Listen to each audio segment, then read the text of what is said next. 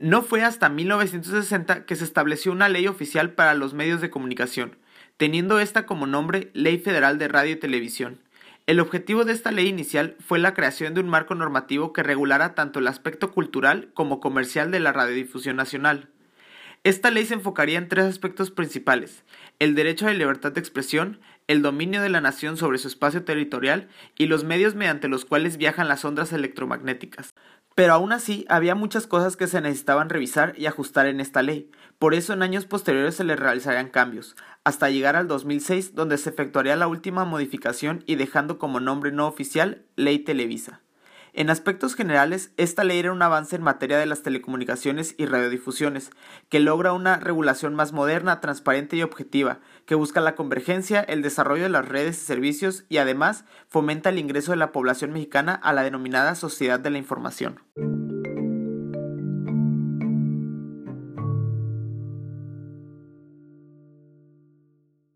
Investigando más a fondo sobre lo que promueve esta ley y de qué manera afectará a las emisoras y a las radiodifusoras, podemos darnos cuenta que contiene muchos errores que favorecen los privilegios de las radiodifusoras grandes que tengan concesiones antes de esta nueva ley. Tomemos como ejemplo los dos principales argumentos que mantenían los partidarios de esta ley.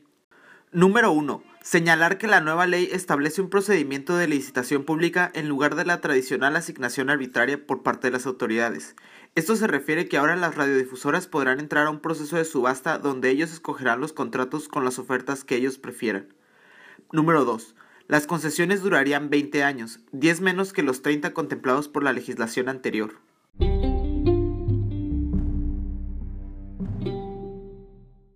En primer lugar, la legislación anterior no establecía que las concesiones se otorgarían por 30 años, establecía que se otorgarían hasta por 30 años, pudiendo otorgarse por cualquier periodo de tiempo menor.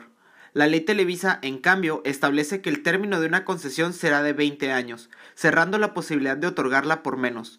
La nueva ley quita al regulador la posibilidad de otorgar concesiones por términos más razonables y acordes con la práctica internacional, la cual oscila entre 5 y 10 años, asegurando privilegios para los radiodifusores por 20 años. En segundo lugar, la ley Televisa va mucho más allá en su afán por garantizar los privilegios de los radiodifusores. En realidad, conforme a la nueva legislación, las concesiones se otorgarían a perpetuidad. El texto completo del nuevo artículo 16 de la Ley de Radio y Televisión establece que el término de una concesión será de 20 años y podrá ser refrendada al mismo concesionario que tendrá preferencia sobre terceros. El refrendo de las concesiones, salvo en el caso de renuncia, no estará sujeto al procedimiento del artículo 17 de esta ley.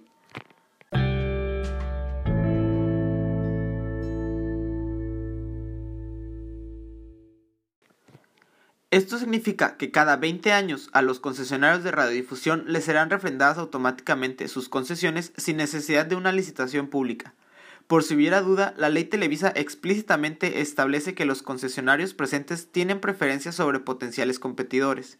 En los hechos, lo más probable que suceda de seguir vigente esta ley Televisa es que los concesionarios de radiodifusiones quienes hayan obtenido su concesión previa a la entrada en vigor de la ley Televisa, en este caso Televisa o TV Azteca, entre otros, gozarán de su concesión hasta el término de la misma, sin haber participado en licitación pública para obtenerlas. Vencido el término, la concesión le será refrendada nuevamente sin que proceda una licitación pública alguna. En resumen, los concesionarios actuales como Televisa y TV Azteca contarán gracias a la ley Televisa con el goce de su concesión a perpetuidad.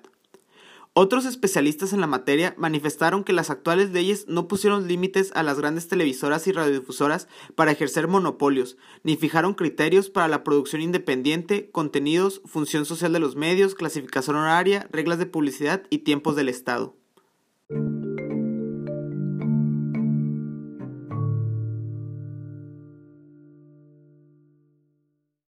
Actualmente se va a realizar un cambio importante en esta ley, el actual presidente de México, Andrés Manuel López Obrador, anunció que firmará un decreto para devolverle a los concesionarios de radio y televisión los tiempos oficiales que por ley dispone el Poder Ejecutivo desde 1968.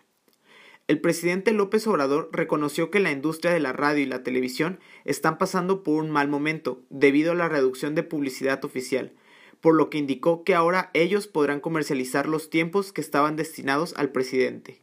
No obstante, Javier Tejado Donde, especialista de telecomunicaciones y directivo de Televisa, refirió en entrevista con Radio Fórmula que estos tiempos no se pueden comercializar, sino que los medios deberán cubrirlos con contenido propio.